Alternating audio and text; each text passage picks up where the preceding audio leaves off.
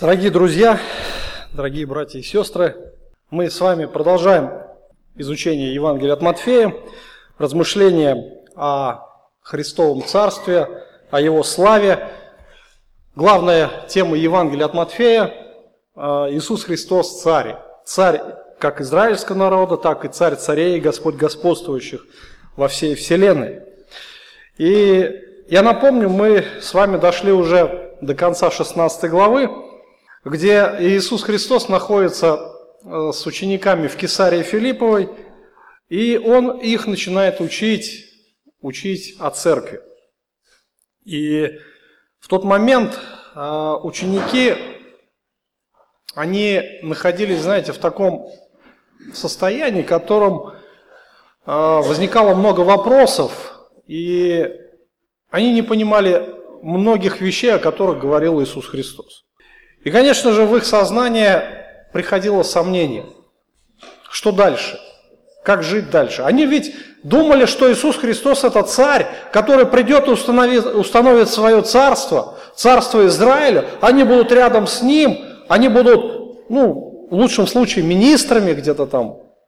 А тут Иисус говорит о том, что ему нужно пойти в Иерусалим, пострадать и быть еще и убитым. Более того, он дальше начинает говорить о цене ученичества, что нужно еще взять крест, быть верным до смерти, быть униженным, оплеванным, быть убитым каком, гонимым. И, конечно же, в их сознании происходило вот это противоречие, происходило сомнение, и они думали, что дальше, как жить дальше. И Христос говорит о своем царстве – и слова Христа для учеников, конечно же, были нереальными. Но они должны были в тот момент просто довериться Ему, довериться всем сердцем своим, а, всей сущностью своей. Поэтому, конечно же, для учеников это был момент истины. В тот момент или же отойти от Христа, или же быть верным до конца Ему, несмотря ни на какие обстоятельства. Потому что фактически это уже настала заключительная фаза служения Иисуса Христа. Осталось, наверное, где-то полгода. Полгода до его а, вот этого а, шествия в Иерусалим. Полгода до его смерти и воскресения. И, конечно же, Господь знал сердца учеников. Вот здесь вот удивительное а, качество показывает наш Спаситель. Он знает сердца, он знает их сомнения, он знает их переживания, и, конечно же, он знает, как побороть эти сомнения. И вот здесь э, настает такой, э, такое событие, которое, наверное, перевернуло жизнь учеников, которое утвердило их в шествии за Христом до конца, быть верными, несмотря на обстоятельства. Братья и сестры, я думаю, что каждый из нас тоже сталкивается с подобными переживаниями, как и ученики. Наверное, у каждого из нас есть сомнения в отношении следования за Христом, в отношении Его личности, в отношении а, служения Ему и так далее. Но тем не менее, Господь знает и наши сердца. И сегодня мы с вами рассмотрим вот это событие, событие, которое в народе называют преображение Господне. Я думаю, что те, кто читает Евангелие, наверное, знают, о чем идет речь.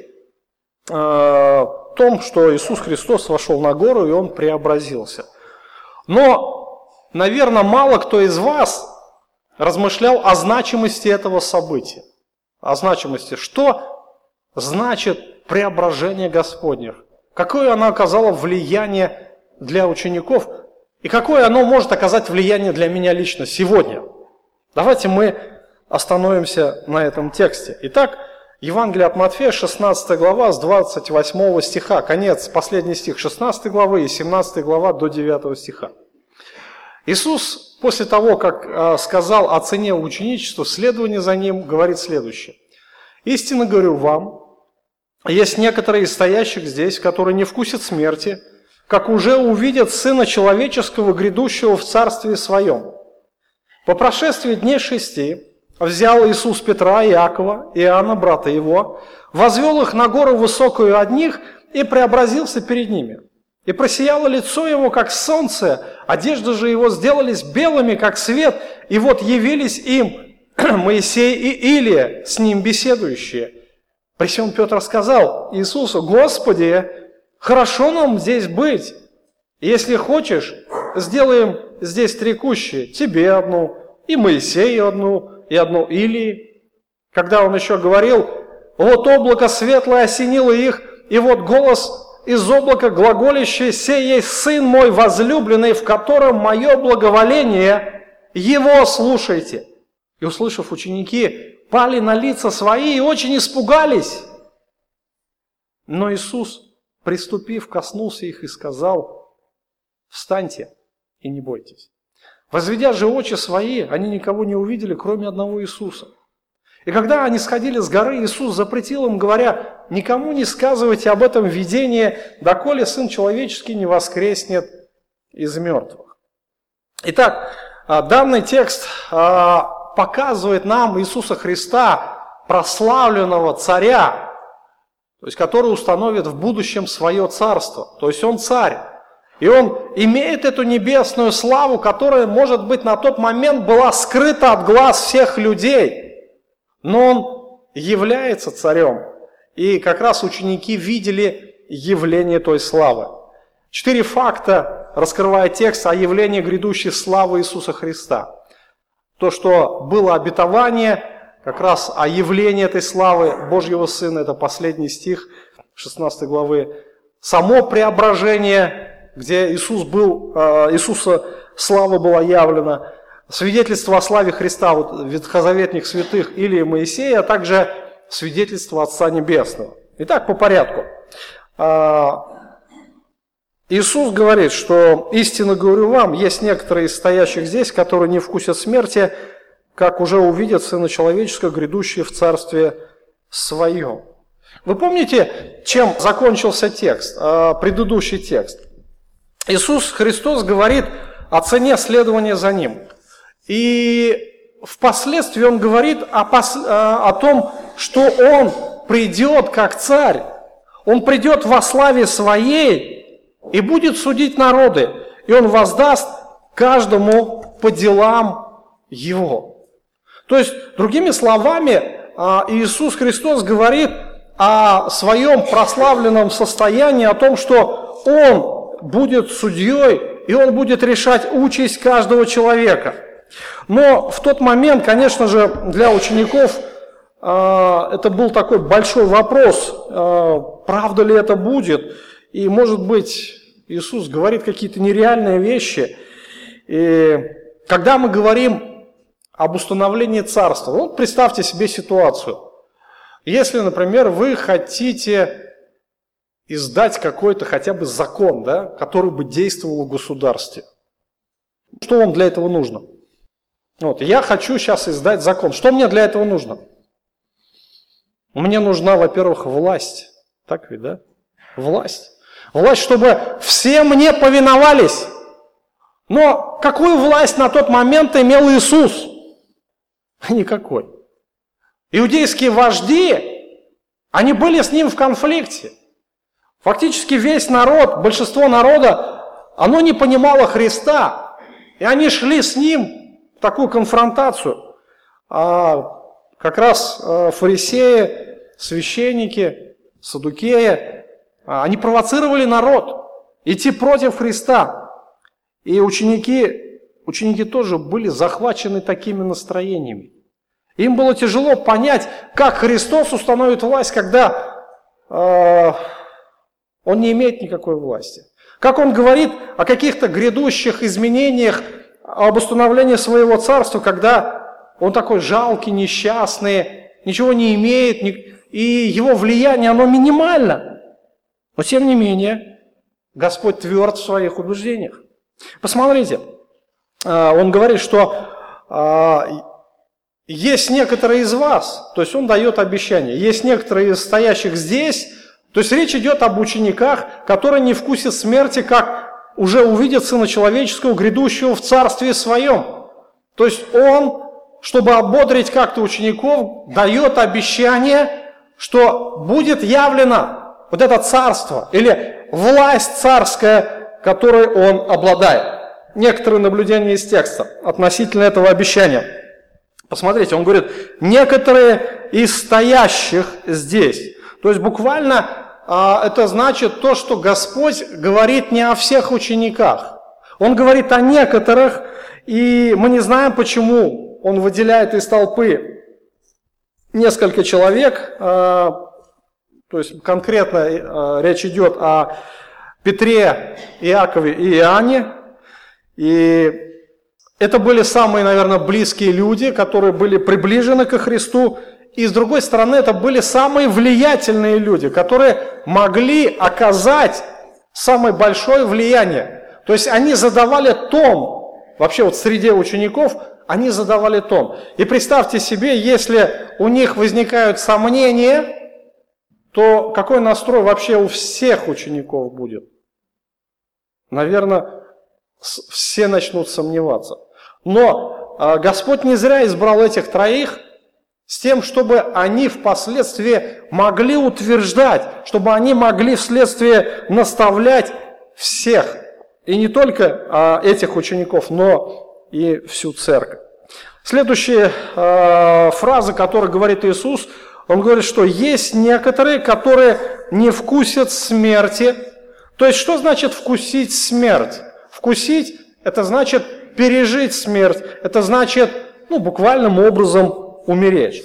А речь идет о буквально физической смерти. Здесь не говорится о духовной какой-то смерти или еще о, какой-то, о каком-то другом факте. Конечно, речь идет о физической смерти. Но мы видим, что прошло уже более двух тысяч лет с тех событий, после тех событий, и все апостолы уже умерли, так ведь, да? Все апостолы умерли, а Христос не пришел и еще царство свое не установил. Как это объяснить? Объясняется все просто. То есть вот все три Евангелия, все три Евангелия, как раз они а, помещают данное обетование в контексте с преображением. Вот именно здесь речь идет о преображении. Иисус Христос а, говорит о своей грядущей славе, то есть еще не установленной, а только грядущей, которая будет приоткрыта только некоторым. Они это увидят, они это вкусят. И что будет происходить потом, мы с вами сейчас рассмотрим. И здесь дальше он говорит, а, как увидят Сына Человеческого, а, грядущего в Царстве Своем. Что это значит грядущего? То есть идущего в своем царстве. Речь идет о будущем времени. И здесь не говорится, опять же, о физическом царстве. Речь идет о царском величии Иисуса Христа, когда Иисус будет облачен вот этой властью и величием царя, чтобы они уже не сомневались в нем, чтобы они не сомневались в его словах, что он истинно тот, за кого себя выдает. И если они ему доверятся, они будут самыми счастливыми людьми. И эти слова Христа можно растолковать следующим образом, как уже увидят Сына Человеческого а, в Его царском величии, идущего облаченного в царское величие. И поскольку эти слова, опять же, в трех Евангелиях конкретно применяются в контексте последующего преображения, мы можем с уверенностью сказать, что речь идет обетование о преображении Иисуса Христа. Вот этот стих Господь обещает некоторым ученикам, не всем, а именно троим э, в контексте преображения, что они увидят Его грядущую славу. Именно Его власть, Его величие. Итак, Господь дает обещание, и вот э, мы видим далее, проходит немного времени, по прошествии дней шести, а, взял Иисус Петра, Якова и Иоанна, брата его, и возвел их на гору высокую одних. И преобразился пред ними, просияло лицо его, как солнце, и одежды его сделались белыми, как свет. То есть мы видим, прошло ну, шесть дней, да, не больше недели. И Господь исполняет свое обещание, данное ученикам. То есть Иисус берет самых близких ему людей, самых влиятельных – и они вошли на высокую гору. Что это была за гора? Ну, так как в тот момент Иисус находился в Кесарии Филипповой, то есть и он а, шел а, в Иерусалим, то есть, ну, предположительно, что эта гора находилась между Кесарией и Капернаумом. А, не указано, какая именно гора. Там очень много таких высоких холмов, на которых мог поднять, на которые мог подняться Иисус. И когда они поднялись на гору и расположились на его вершине, Иисус пошел молиться. То есть молитвенное состояние Христа – это вообще его жизненное кредо. Это нормальное состояние, когда он общается со своим Отцом. А ученики остались его ждать. И пока они ждали, что произошло, кто знает. В Евангелии от Луки написано, что сон одолел их. Они были отягчены сном. И вот представьте себе, они пришли, опять Иисус молится, а они взяли и уснули. Возникает следующий вопрос. Что побудило их уснуть? Что заставляет человека уснуть? То есть, во-первых, наверное, это когда человек сильно устает, да? То есть утрудился он, а, что-то делал там, работал много, приходит, уже не может ничего делать, ложится, и сон – это величайший отдых. Но мы здесь не видим, что ученики очень много работают. Наоборот, Иисус уводит их а, за пределы Галилеи подальше. Для чего? Чтобы отойти подальше от толпы, чтобы они могли отдохнуть. Ученики отдыхали. Они отдыхали, они не утрудились. Но есть еще одна причина, которая заставляет человека уснуть. Это внутренняя депрессия, внутреннее напряжение. То есть для учеников настал момент истины. Определиться, кто же перед ними, кто такой Иисус Христос. Для учеников настал вот этот момент а, определиться. Если Иисус Христос Сын Божий, то нужно следовать за Ним. Нужно быть верным Ему. А если Христос все-таки шарлатан какой-нибудь, обманщик, то нужно бежать от Него подальше. И этот ученик, а, вопрос, он терзал учеников изнутри. Они общались между собой наверняка. Потому что у них представления о царстве были совершенно иные, чем говорил Иисус Христос. У них представление о вообще о его служении, это было, как знаете, что он приходит, устанавливает царство, как власть имеющий. Он прогоняет, римлян, и все кланяются ему. Они его последователи, они входят с триумфом в Иерусалим. Они восседают, в, он восседает в храме, как царь. И весь мир у их ног. Весь мир у их ног, понимаете, да? Они такие же царьки рядом с великим царем. Весь мир у их ног. Они царствуют вместе с ним. Но вместо этого, что они слышат? Мне надо пойти в Иерусалим. Меня возьмут, унизят, оплюют. Более того, предадут смерти. И вы также будете. И, конечно же, э, вот это вот состояние борьбы, внутреннего напряжения, оно э, выбивало из колеи. Там не просто отдых какой-то, это глубокая депрессия, она выбивает просто, она не дает нормально существовать. То есть у них постоянно шли эти разговоры между собой, наверняка. Вы знаете, мы видим немало примеров подобных а, состояний в Писании. Вы помните Иона? Читали книгу Ионы? А Бог говорит Ионе, иди в Ниневию и проповедуй. Еще 40 дней, дней Ниневия будет разрушена. И он и не захотел идти к своим врагам и проповедовать им благую весть. Он сел на корабль, буквально а, зная, что Бог ему определил плыть в одну сторону, идти в одну сторону, он направился совершенно в другую. Он направился в Испанию, в Фарсис. И он а, вступил в открытый конфликт с Богом. Он вступил на путь открытого неповиновения, как пророк Божий.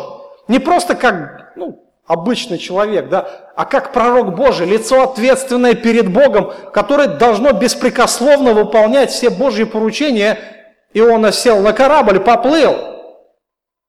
И вот эта внутренняя борьба, внутреннее напряжение, он зашел на самый низ, в трюм спустился и крепко заснул.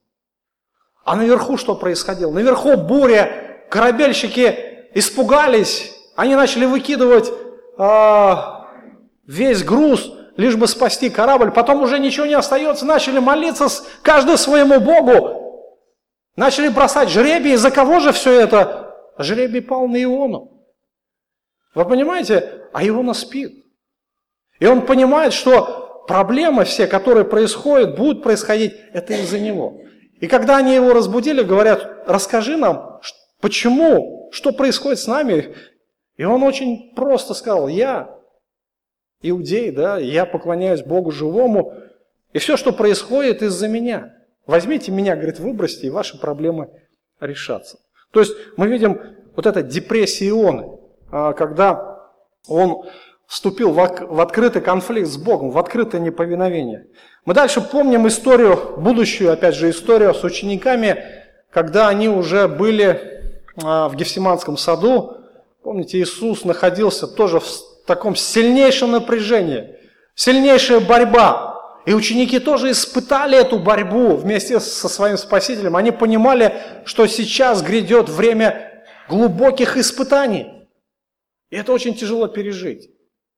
Представьте себе, ну, например, завтра будет война. Вот реально, представьте себе эту картину. Завтра здесь будет война. В каком вы будете находиться состоянии? Ой, не дай бог, да? Но это будет, реально, как это было 22 июня 41 года. Это реально, когда громкоговоритель говорит, что фашистские войска напали на Советский Союз, и это была реальность. Это та реальность, в которую никто не хотел верить, но это была реальность. И потом, когда пришло осмысление, внутренняя борьба, весь народ, он находился в смятении. Смятение. И потом уже, спустя некоторое время, это уже было привычное состояние. Ученики, они тоже находились в таком смятении. Они уснули. А, их сон был, знаете, такой глубокий, и их разбудил а, какое-то такое, знаете, что-то необычное явление. То есть они, когда проснулись, они увидели двух людей.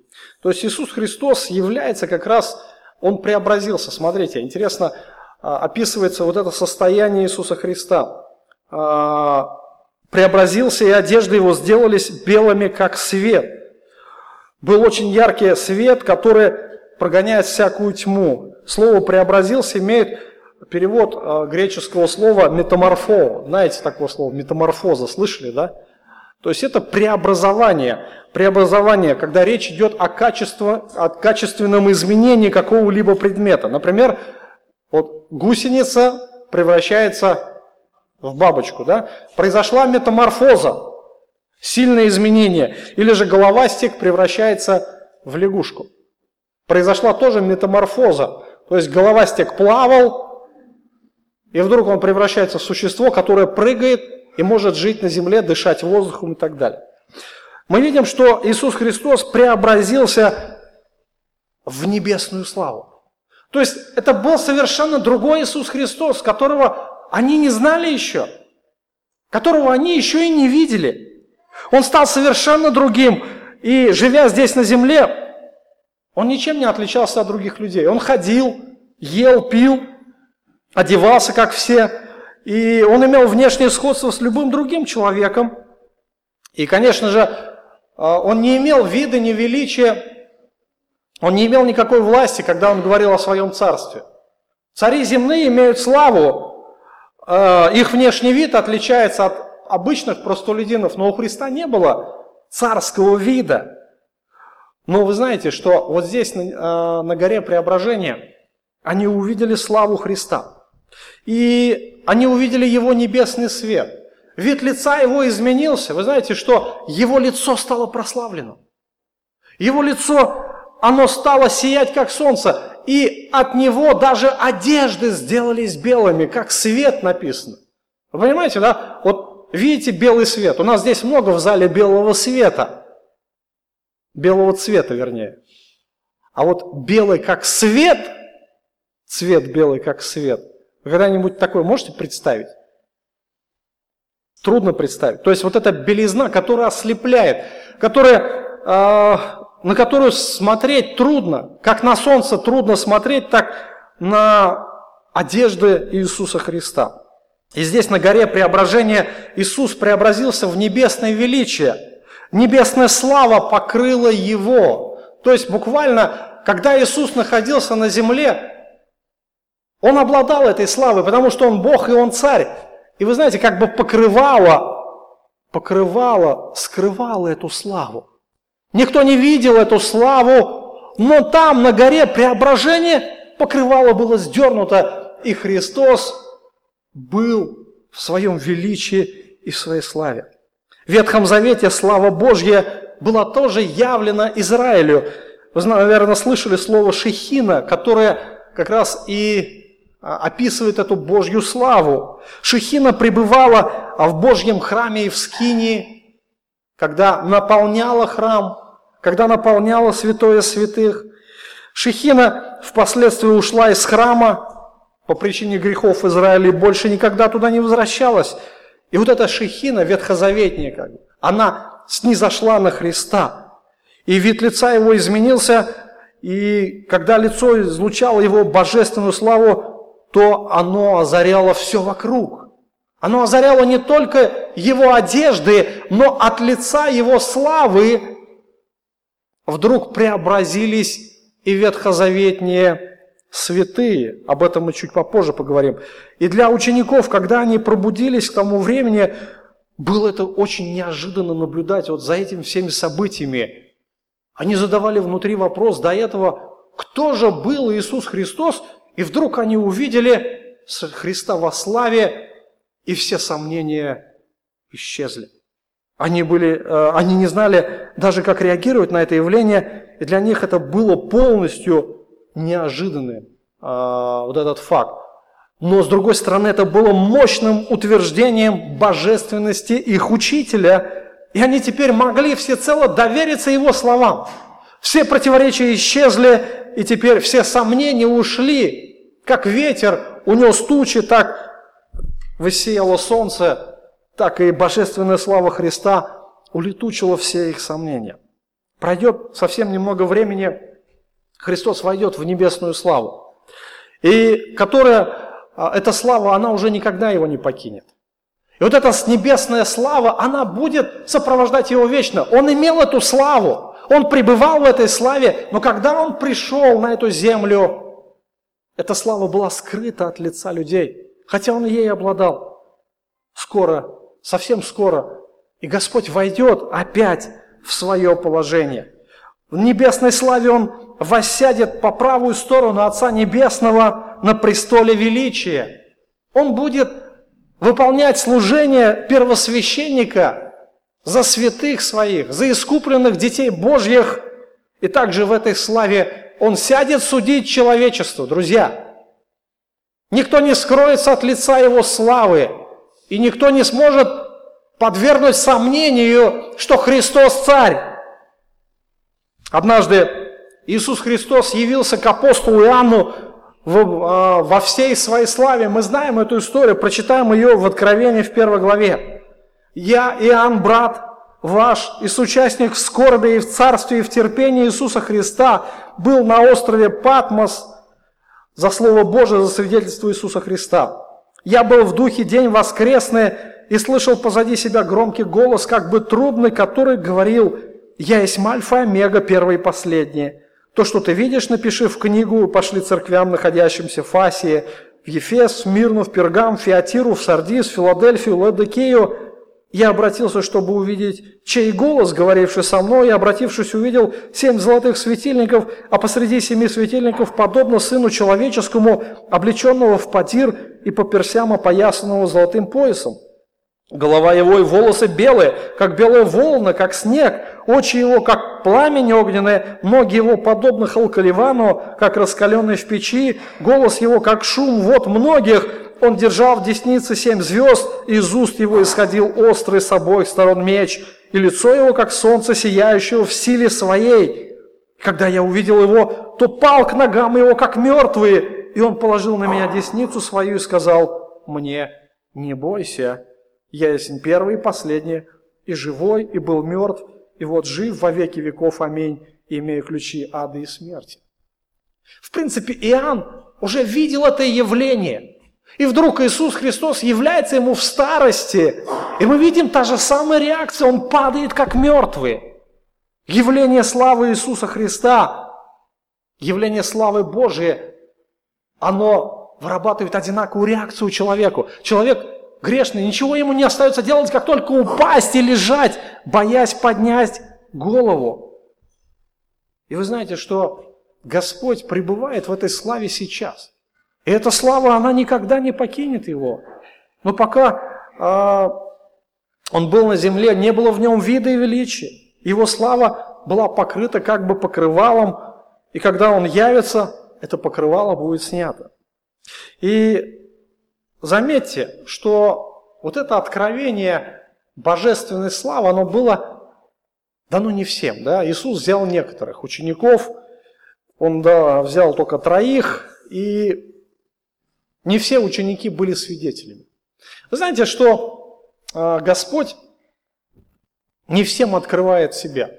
То есть есть великая Божья благодать, когда Божья слава в лице Иисуса Христа, она явлена нам.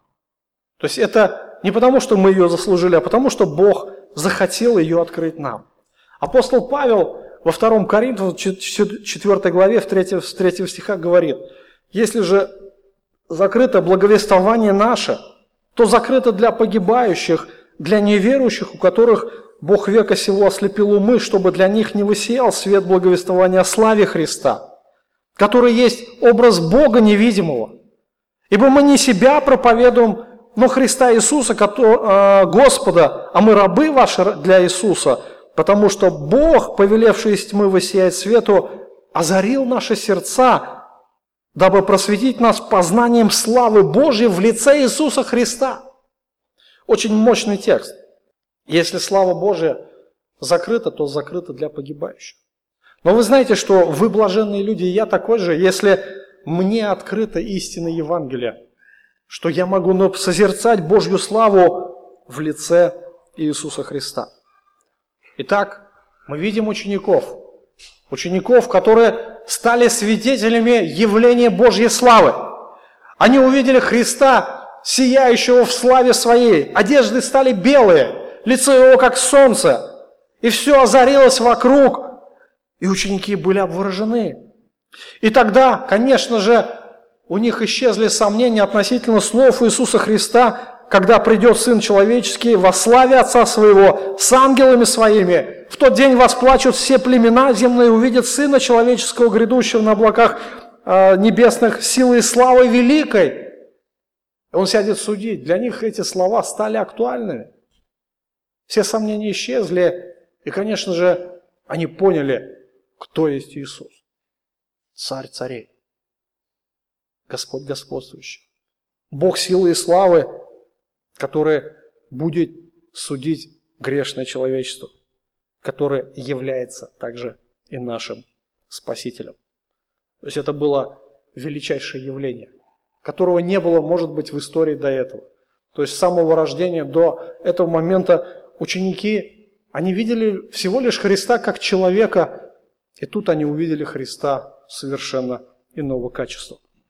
И вот дальше мы читаем, вот явились, явились им Моисей и Или, с ним беседующие. При всем Петр сказал Иисусу, Господи, хорошо нам здесь быть, если хочешь, сделаем здесь три кущи, тебе одну, Моисея одну и одну Или. Явились Моисей и Или. А, то есть они засвидетельствовали о славе Христа, они были величайшими ветхозаветными святыми. И они были тоже а, в небесной славе. Евангелие от Луки в 9 главе как раз об этом говорится. И кто такие были Моисей и Или? То есть, если а, мы были евреи, если бы мы изучали закон, то мы бы знали, кто такие были Моисей и Или. Это были легенды Израиля. Это были легендарные личности. До сих пор их почитают как самые высшие Божьи люди. Их почитают в народе. И не зря Моисея могилу скрыли, скрыл Господь. Почему? А чтобы Израиль не поклонялся Моисею, вы понимаете, да? Это могло бы привести к поклонению Моисею. И Моисей был олицетворением э, того самого закона Божьего, который э, имел Израиль, которому, э, которым Израиль хвалился. И Моисей и закон, знаете, как бы э, употребляют как синонимы. Моисей и пророки, значит, закон, пятикнижие Моисея. И он через, являлся посредником как раз явления закона. Бог дал через Моисея этот закон. Кто такой был Или? Или был защитник этого закона, и он, э, ему не было равных по смелости и бесстрашию, и он бросил вызов государственной безбожной системе Израиля, Северного царства на тот момент. Э, тогда правил Ахав и Изавель, мы знаем, и благодаря Или более 400 жрецов и священников Ваала было уничтожено. И вот э, этот муж Божий был взят живым на небеса. Это тоже легенда Израиля. И все ждали Илию, что Илия должен прийти и устроить все. Даже ставили стул, когда совершали Пасху, ставили стул один для Илии оставляли, чтобы Илий явился. Вы понимаете, как почитали этих мужей Божьих. И вдруг эти мужи Божьи являются к Иисусу. То есть эти два мужа являлись олицетворением всего Ветхого Завета, всех святых в Ветхом Завете, и этот завет явился подготовительным к пришествию Сына Божьего и Его искупительного дела. В Евангелии от Луки мы читаем, что явившись славе, то есть они были тоже в славе, они говорили об исходе Его, который надлежал Ему совершить в Иерусалиме. Они говорили об исходе. Вот эти два мужа, они отобра... а, не имели свою славу, они всего лишь также отображали божественную славу Христа. И они общались с Ним о грядущем Его исходе в Иерусалим. Именно о той миссии, которую должен был совершить Иисус Христос.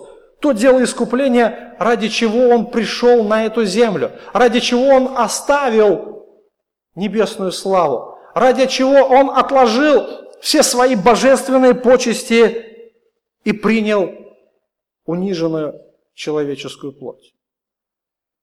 Как апостол Павел говорит, что он стал человеком, да, даже более того, он стал рабом, то есть занял самое низшее положение в обществе.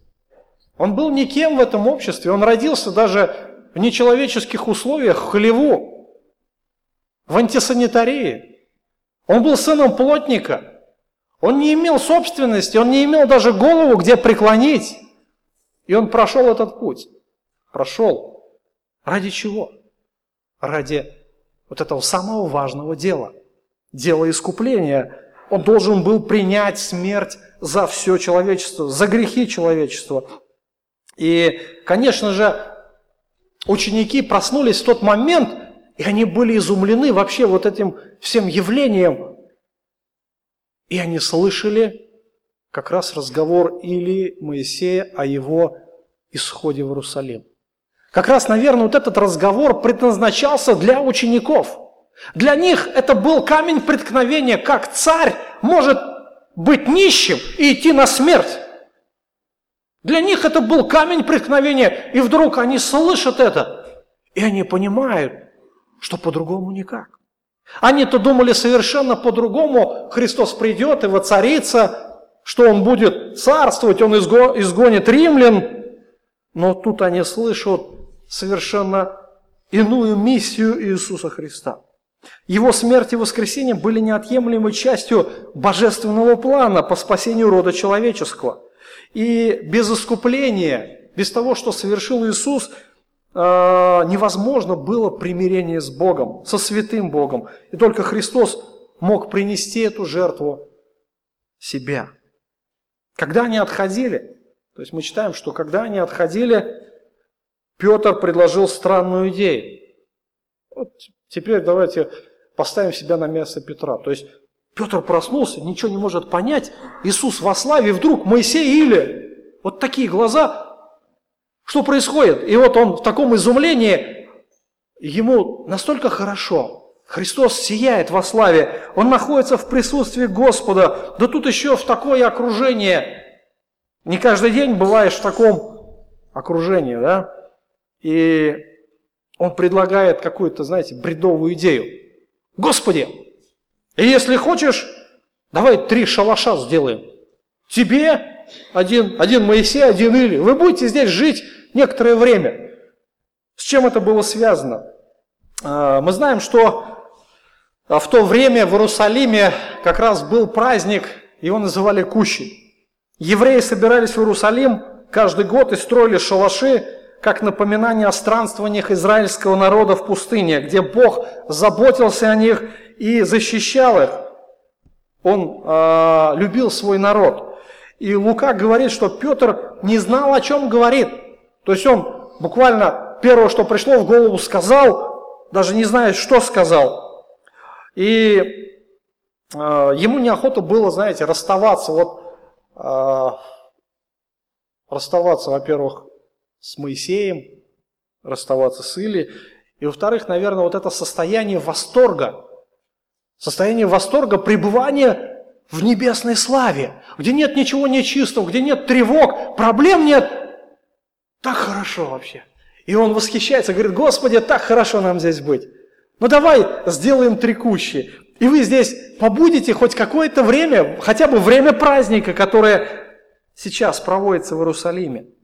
И ученики и Петр хотели как можно больше пребывать в этом состоянии. С другой стороны, они понимали, что им сейчас через некоторое время придется спуститься с горы. Опять те же проблемы, опять те же лица, да, тех же сомневающихся учеников. И после необходимо было пойти в Иерусалим, где Христа убьют, также а, их будут гнать, и им придется пережить эти испытания.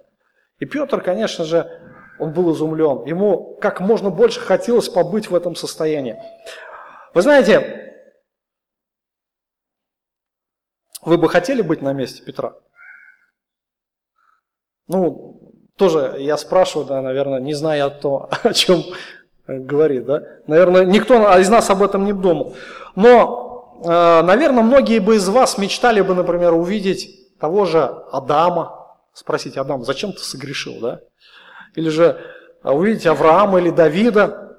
Я слышал э, не раз реплики братьев, которые например, размышляют о каком-то месте Писания, говорят, вот так охота с Павлом встретиться, да, вот так вот сесть с ним и так вот с чайком попить, сказать, Павел, а что ты здесь вот написал вообще? Ну, ну непонятно, вот зачем ты это вот написал? Вот этот текст принес столько проблем, да? И вы знаете, вот, ну, много, много раз я это слышал, ну и, и сам также иногда хотел.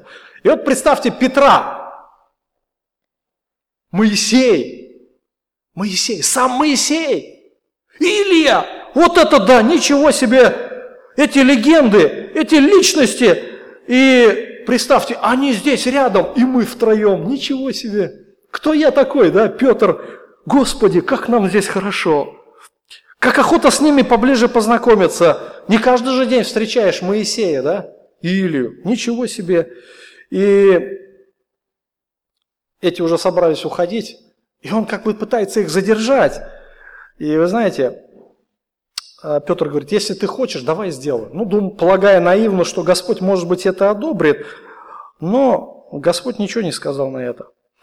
А, вы знаете, что Петр и те двое учеников, они настолько трепетно относились к этим мужам веры, что они поставили а, их в один ряд с Иисусом. Моисей или и тут Иисус стоит, разговаривает с ними. То есть они на тот момент не понимали вот той, того величия Христа, что Петр, а, что Моисей, что Или, они даже в подметке Христу не годятся. Но на тот момент они полагали, что на один уровень их поставили, вы знаете. Но Петр и, о, извиняюсь, Петр, говорю, Моисей и Или, они отображали это не свою славу, а славу того же Иисуса. Что Христос намного выше, Христос намного прославленнее, чем эти две легенды.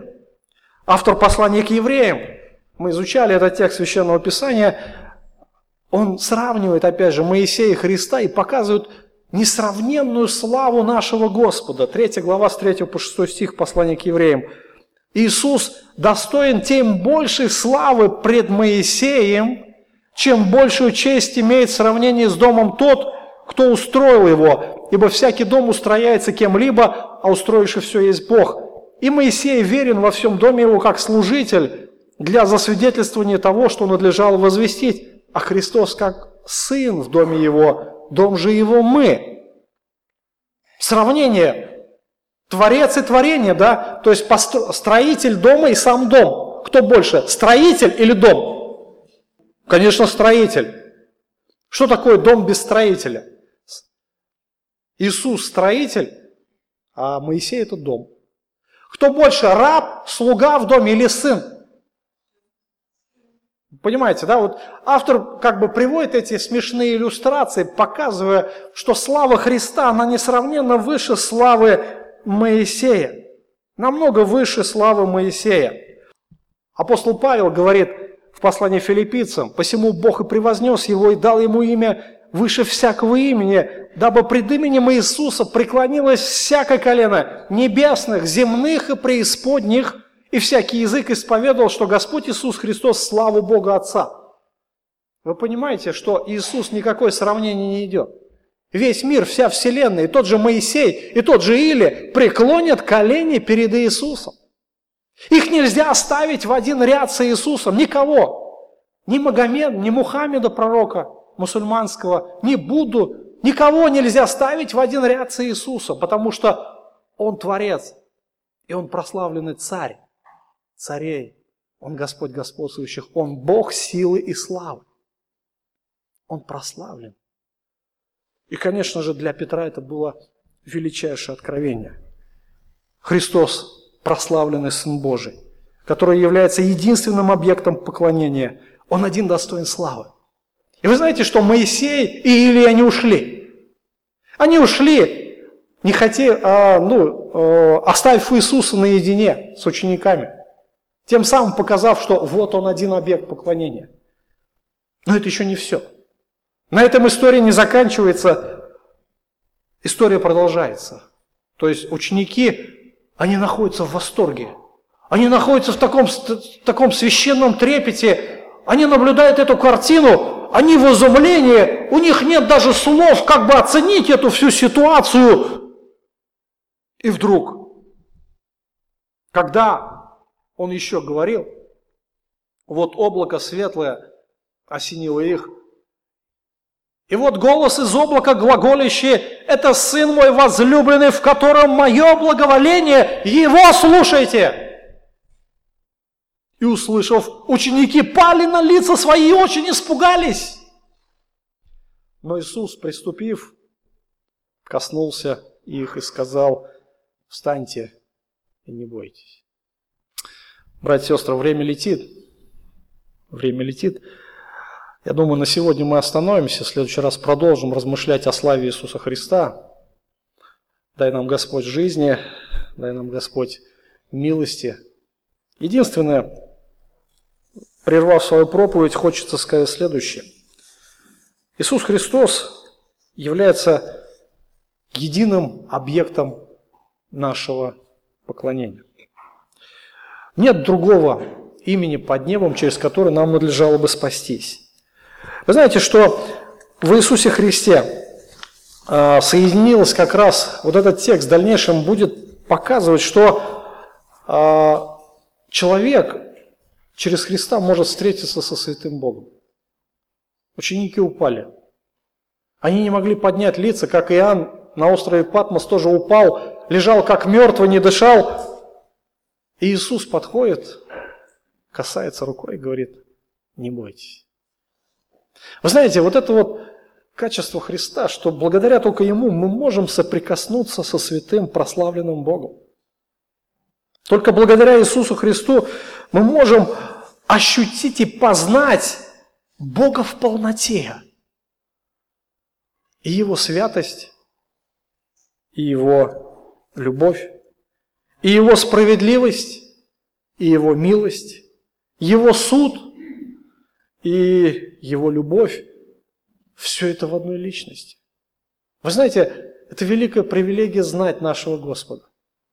То есть, когда ученики впоследствии поднимут голову, они увидят только одного Иисуса, того Иисуса, в котором они, которому они поклоняются. И когда они будут уже сходить с горы, это будут другие люди. Совершенно другие люди. Это будут люди, которые уже никогда в своей жизни не будут сомневаться, кто такой Иисус Христос. Момент истины для них настал. Они прошли эту точку невозврата. Уже ничто и никто не сможет смутить их. Они соприкоснулись с царской божественной властью и величием, славой Иисуса Христа. Сегодня мне хочется а, напомнить ту истину, которая а, прослеживается на всем протяжении Священного Писания, что мы соприкасаемся с этой славой каждый день. Молите Господа, чтобы увидеть эту славу, чтобы действительно понимать, с каким Богом мы имеем дело, со святым Богом. Но с другой стороны, у нас есть милующий Иисус. И настанет момент, когда мы войдем в эту небесную славу, братья и сестры. Это будет прекрасный момент, это будет, наверное, момент ликования. Это не тот момент восхищения это будет намного больше, чем было у Петра и, и, Иоанна и Иакова. Это будет намного шире, выше. Это нельзя будет объять, наверное, всем разумом. И более того, Иисус сейчас пребывает в своей славе. И вы знаете, настанет момент, когда Он с нами поделится этой славой. Подумайте, в следующий раз, если Бог нам даст жизни, мы еще будем рассуждать об этом. Я немножко забегаю вперед, предвосхищаю следующую проповедь. 1 Иоанна, 3 глава, 2 стих, говорит следующее. «Возлюбленная, мы, мы теперь дети Божьи, но еще не открылось. Что будем? Знаем только, что когда откроется, будем подобны Ему, потому что увидим Его, как Он есть». Иисус Христос прославит нас – вы знаете, что Он поделится этой славой с каждым из нас, тем, кто последовал за Ним. Тем, кто отдал свою жизнь ради Него, тем, кто был верен Ему, учеником верным. Тот, кто принял Его слова об ученичестве, отвергни себя, возьми крест свой и следуй за мною. Там уже не будет ничего нечистого и греховного, не будет того, что сможет смутить нас, вернуть в сомнение, но будет постоянное восхищение нашим Богом в лице Иисуса Христа. Помолимся.